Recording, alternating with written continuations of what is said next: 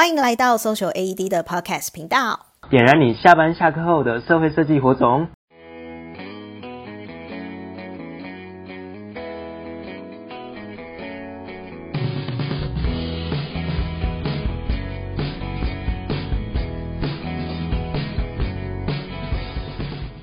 大家好，我是 Social AED 的 Ivory。不晓得呢，大家有没有看过？约莫二十年前，木村拓哉呢有演过一部经典的日剧，叫做《美丽人生》。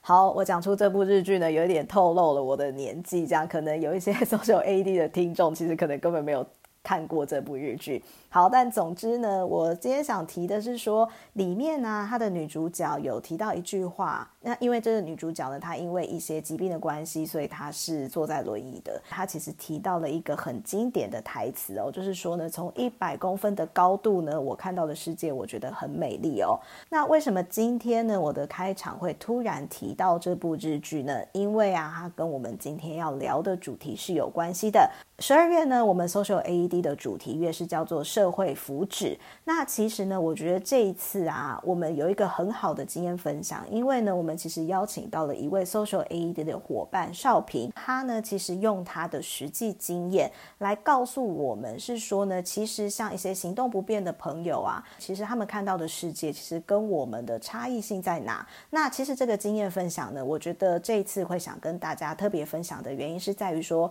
呃，当我们知道了他们眼中的世界，哦，原来是这样的时候呢，其实。我们彼此在日常生活中遇到的时候，其实就可以有更多互相的了解跟体谅。那其实呢，大家可以达到一个更共好的社会。好哦，那废话不多说，我们呢现在赶快就来欢迎少平。好，大家好，我是 Social AED 桃园分会的副组长叶少平。先请少平来做一下自我介绍。其实少平还蛮活跃的哦。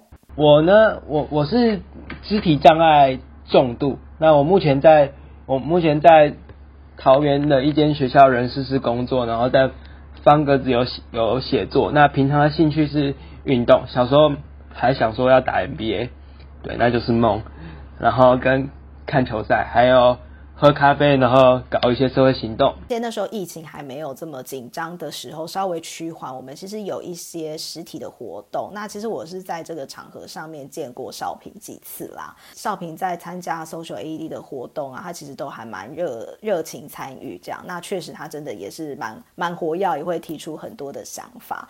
这边好奇的是说，哎，那当初啊，少平你是什么样的机缘，然后所以加入 Social AED 啊？嗯，我是在一场。展览叫联合报愿景工作坊，看见 Social AED 的这个组织。那当时其实那边有很多人，但我也没跟那边的人聊到什么天。但有三件事情很吸引我：第一个是设计思考，第二个是美美的主视觉，第三个是点燃下班下课的社会设计火种。那刚好其实我也在寻找一个可以延续我过去在做的事情的一个平台，让我继续有一点延续我的社会影响力的生涯。那我就想说，好，那我就来加入看看吧，然后继续点燃我下班下课的时候设计火种。嗯，那在桃园分会，我主要在做的事情，其实因为我是副组长嘛，那其实在做的事情就是确保桃园分会的运作，其实可流程可以顺畅。那以及跟组长一起讨论桃园分会未来发展的策略，然后以及还有人才招募这一块是我在负责的。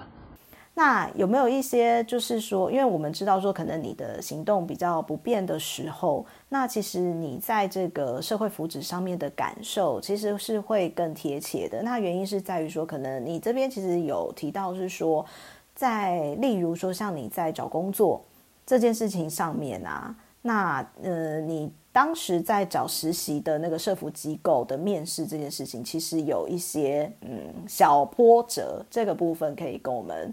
分享一下嘛，那就是这个小波折，所以让你这一次选择了 Do Something 这一次社会福祉的这个主题。嗯，呃，那对，那其实这次选择社会福祉的原因，因当然除了我个人背景，然后选择身障的原因，除了我个人经验，还有其实还有组员他们自己在听呃听障者的协会工作。好，那回到我自己的故事上面来的话。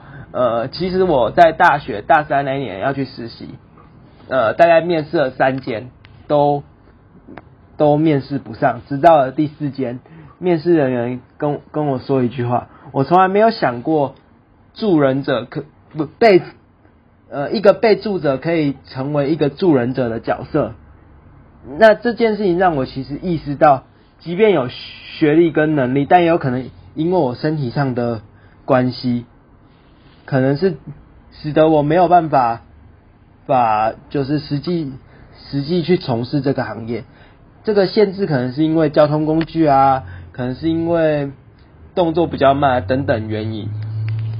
呃，身障者同朋友们。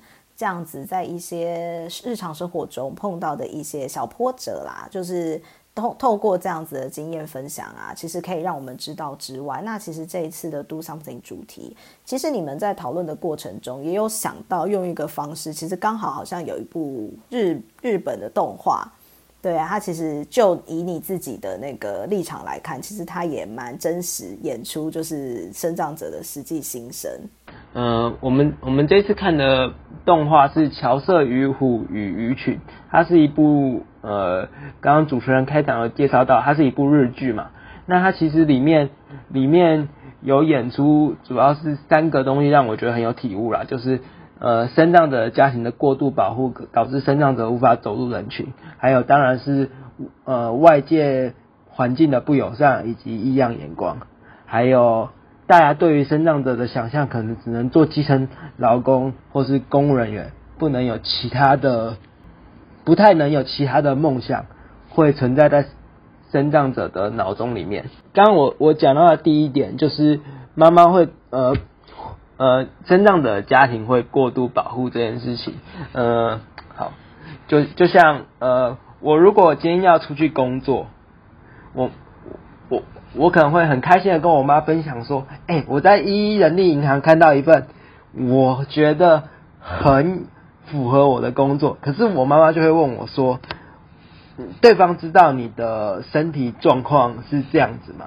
或者是我要去做一些，包含我想要去学交通工具啊，我父母亲可能应该还没去学之前，他就他就会开始说，那你那你有了交通工具，如果真的。假设是开车，你开车出去会不会很危险？会不会撞到人之类？我觉得身障者自己，呃，身障者或身障者家庭自己有可能会画那条线，自己无法导致自己无法跨过去，所以这件事情就会成为嗯很多身障者在职涯或是行动中的困难，主要是自己已经画了那条线无法跨过去。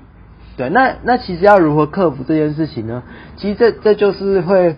回到其实设计思考在在强调一件事情，其实有时候我们要想，我们用低成本去打造原型，即使失败，那其实也没关系。重点是低成本打造原型，低即便我们失败了，但是我们还是可以，我们还是可以再站起来面对下一个挑战。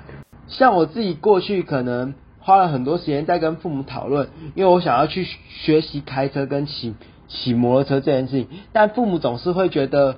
呃，不是很安全呐、你出去会不会有危险？那其实对我来说，最后我发现这些讨论都没有办法达成共识。你只有透过行动，才有办办法试着去达成共识。当然，像我自己确实最后有去学考汽车驾照，可是上两堂课之后，我发现我的眼睛可能没有办法顺利让我完成路边停车。因此我就放弃，但我觉得那个放弃是有点可惜的。其实你要想哦，我花了一万多块，最后如果把那趟旅程走完，我还是没有办法学成开车的话，对我来说也是值得的。所以呢，其实透过这一次你们就是有这样子呃看电影这这样子的 do something 的行动啊。那进一步，其实你们想要告诉大家是什么？我们想，我们想要，我们想要告诉大家，其实两件事情啊。第一件事情，我觉得是，呃，身障的家庭可能，或是身障的本身，可能要去反思一件事情：到底父母亲想要保护到我们什么样的程度，或者是，或者是当生障者自己想要做，他想要实践某些事情的时候，他要如何突破那个保护的枷锁？第二件事情其实还有还有，其实因为我们那时候十二月很忙，可是即便我们很忙，可是我们透过小小的行动，还是可以产生一些影响力。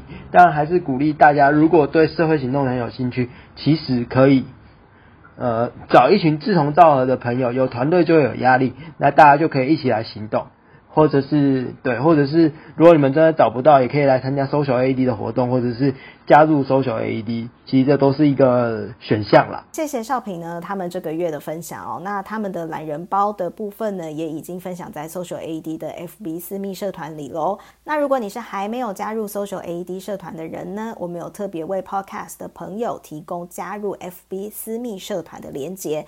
那连接要怎么取得呢？等一下我们要请少平帮我们问个问题，有兴趣的伙伴回答问题之外呢，再用 IG 转发收听 Social AED Podcast 的截图，小编就会把私人社团的链接传给你喽。好，我们现在呢就来请少平先来帮我们问问题吧。如果你是身障者的照顾者，你你觉得你会保护到身障的到什么程度呢？好，那如果你今天本身自己是身障者，你会如何突破？照顾者的保护枷锁呢，就是留留这两个问题给大家思考。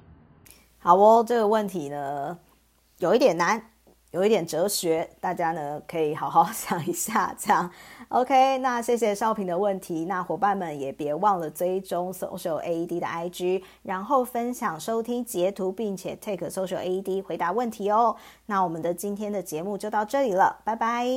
好，拜拜。